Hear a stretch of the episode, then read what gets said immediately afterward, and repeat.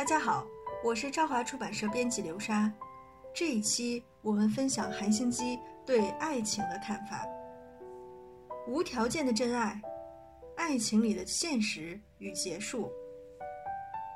原本不相识的两人，某天成为彼此不可或缺的另一半，世上的唯一。要是失去对方，就像一辈子都成了行尸走肉。茫茫人海中，为什么偏偏让自己爱上你呢？有人说是缘分，有人则说，一切都是命啊。不论是否天注定，所有恋爱都如星星闪烁般开始。自星星掉进彼此眼底那天起，我们就开始具备捕捉对方一举一动的眼力。这个现象称为“情人眼里出西施”。女儿，相信你一定知道，情人眼里出西施是多么神奇的事。坠入情网的恋人，往往会将对方的优点放大，对缺点则视而不见，仿佛这世上没有人能比对方更完美。弗洛伊德说，相爱的人会对对方投射一部分的理想自我。所谓理想自我，就是一直努力却无法达到的自我的理想样貌。例如，要勤劳，要懂得付出，要成功等从小父母就不断灌输给我们的价值观。坠入爱河的人，往往会抱着自己没有。但对方一定会有这些特质的幻想。这样看来，爱情其实并没有特别伟大，因为理想自我会从自己转移到他人身上。但或许是因为这个社会对人的要求变多了，年轻人对自己的期待也普遍过高。当然，定下高目标并不是坏事，问题在于理想自我越高。选择转移对象的条件也自然变高了，即使有位十分优秀的对象站在自己面前，也会观望、拖延，或者无法等到对方工作稳定就想分手。就像任正小姐与中泽先生的例子，我的爱情是因为他，还是他的条件？任正小姐与中泽先生恋爱三年。当初是通过联谊相识相恋，但任正因内心感到有些混乱，而写了封咨询信给我，谈及他们就像一般情侣，有时会通过争吵培养爱情的种子。有一天，受到金融风暴波及，中泽被公司解雇了，原本走在人生康庄大道上的他，一夜间成了失业人士。整整失业了一年，好不容易才在一家非常小的公司找到工作。任正为了不让他挫折感太重，而对其百般照顾，但不知为何，中泽开始对他感到厌烦，而他也常因中泽无心说出的一些话感到受伤。原本有可靠肩膀的他，怎么不见了？解雇事件。彻底摧毁了一位青年的意志，但其实对他来说，比起之前外表光鲜亮丽，实际上只是个空壳的大公司，他更希望能在目前这家小而美的公司积攒实力。但问题出在，任正无法接受这样的事实，他想要的是当初在知名企业上班的中泽，虽然很爱他。他却无法忽视自己心目中理想老公应具备的条件。亲友都劝他趁年轻多相亲，他说自己并不否认，目前的心态也开始动摇，也困惑不知该怎么做才好。我真的爱他吗？还是爱他的职业呢？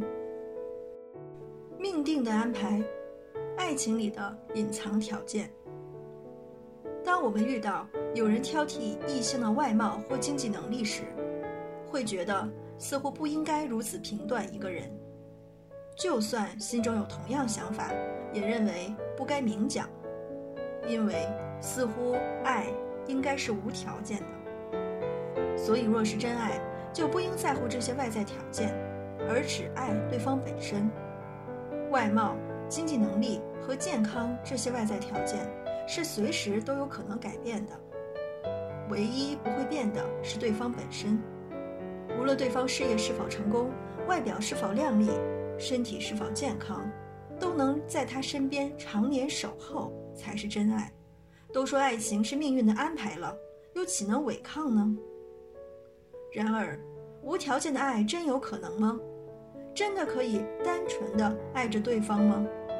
许多学者认为，相爱的过程是看条件的。这里所说的条件，并不光指经济能力，还包括性格、谈吐、外貌、举止等择偶标准。而这些条件，大多是儿时形成的潜意识所决定。有句话，相信你也耳熟能详：人们会和与自己父母相似的人在一起。譬如，从小在冷淡的母亲教养下长大的男人，容易对态度冷淡的女性产生好感。根据发展理论，小时候留存在脑海中的爱情程序代码，长大后也会重复运作。因此，小时候。父母亲对自己的关爱方式，也就是我们与父母的关系模式，长大后也会如出一辙的重演。不过，另有一派说法是，人们会和与自己互补的人在一起。譬如，从小得不到爱的女孩，长大会选择能给她满满的爱的男人在一起。但事实却往往是一开始。以为对方体贴又充满爱心，婚后才发现对方原来是个冷漠的人，因为这样的女人会下意识选择不懂付出爱的男人，以重现过去得不到爱的儿时回忆。弗洛伊德将这种现象解释为强迫性重复。在这种下意识挑选心仪对象的过程中，眼中所见其实已不是对方的原貌。而是依照我们心中期望所进行的判断。换句话说，潜意识会将许多东西认定为最佳选择。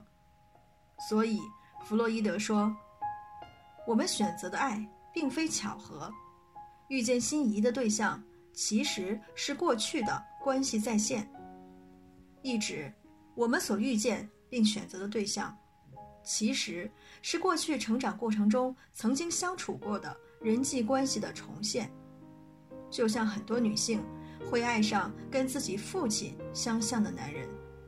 也就是说，爱情看似具有自由选择性、自主性、命定性，但其实，在这样的命运安排中，已经包含了许多条件。任正小姐口中的条件，其实都是为了验证自我存在感。她想通过外貌、学历。地位、金钱等，这些能够让自己与他人产生区别的外在条件，得到大家的认同与自我优越感。我们将这样的爱称为现实的爱。通过功利的爱情，期许自己也能自我实现。既然我们每个人都难逃这样的欲望，又怎能说他的不是呢？我告诉任正，不必被罪恶感困扰。如果觉得自己还爱着对方，那么希望他可以先相信中泽，因为两个人相爱有着各种错综复杂的条件，绝对不只有职业，也包含性格或梦想等种种因素，甚至可能有连他自己都没有察觉到的因素。而且，我们可能不会意识到，其实最终自己遇到的真命天子。往往是基于过去恋爱经验伤口上所搭建起来的桥梁，就像一定要会识别音符才看得懂乐谱，了解语法结构才能进行对话一样。爱情的各个阶段也都有学习和练习的价值，这就是为什么我们不能轻易放弃现有爱情的理由。唯有处理好当下这段恋情，下一段恋爱。才会有进步。以色列知名心理学家阿亚拉皮内斯将下意识选择爱情伴侣的过程称为下意识的智慧选择。或许，下意识会将儿时未能解开的心理问题，通过与异性之间的关系重现，给自己再一次解决的机会。虽然很可能因此承受痛苦，但只要能正视问题并努力设法解决，我们绝对能创造出美丽的成长。爱情送给我们的最大礼物，会不会就是这样的成长呢？所以，即使决心与对方分手，也应好好思考当初为什么会爱上对方，以及如今为什么又决定分手的整段过程。这样一来，才能用更坦然的心迎接下一段爱情。去恋爱吧，别对爱情冷漠。有些人一旦得知，原来是自己的潜意识在选择另一半，就会突然对爱情采取冷漠的态度，认为世上没有所谓真正的爱情。但真是如此吗？我们应该怀疑爱情吗？我并不这么认为。人类所谓的潜意识，至今尚未有明确的实证。掉进爱情漩涡的过程也有各种说法，并无定论。所以。爱情是神秘的，是难以理解的力量，让人坠入爱河。即便是因儿时经验而使对方在茫茫人海中只对你产生爱意，那又如何？因为彼此的过去而牵上的姻缘，不是更珍贵又奇妙吗？因此，绝对不要对爱情冷漠，也不要认为只有无条件的爱才是真爱。我们都会找到。符合自己心目中条件的对象，但这并不代表爱情不纯粹。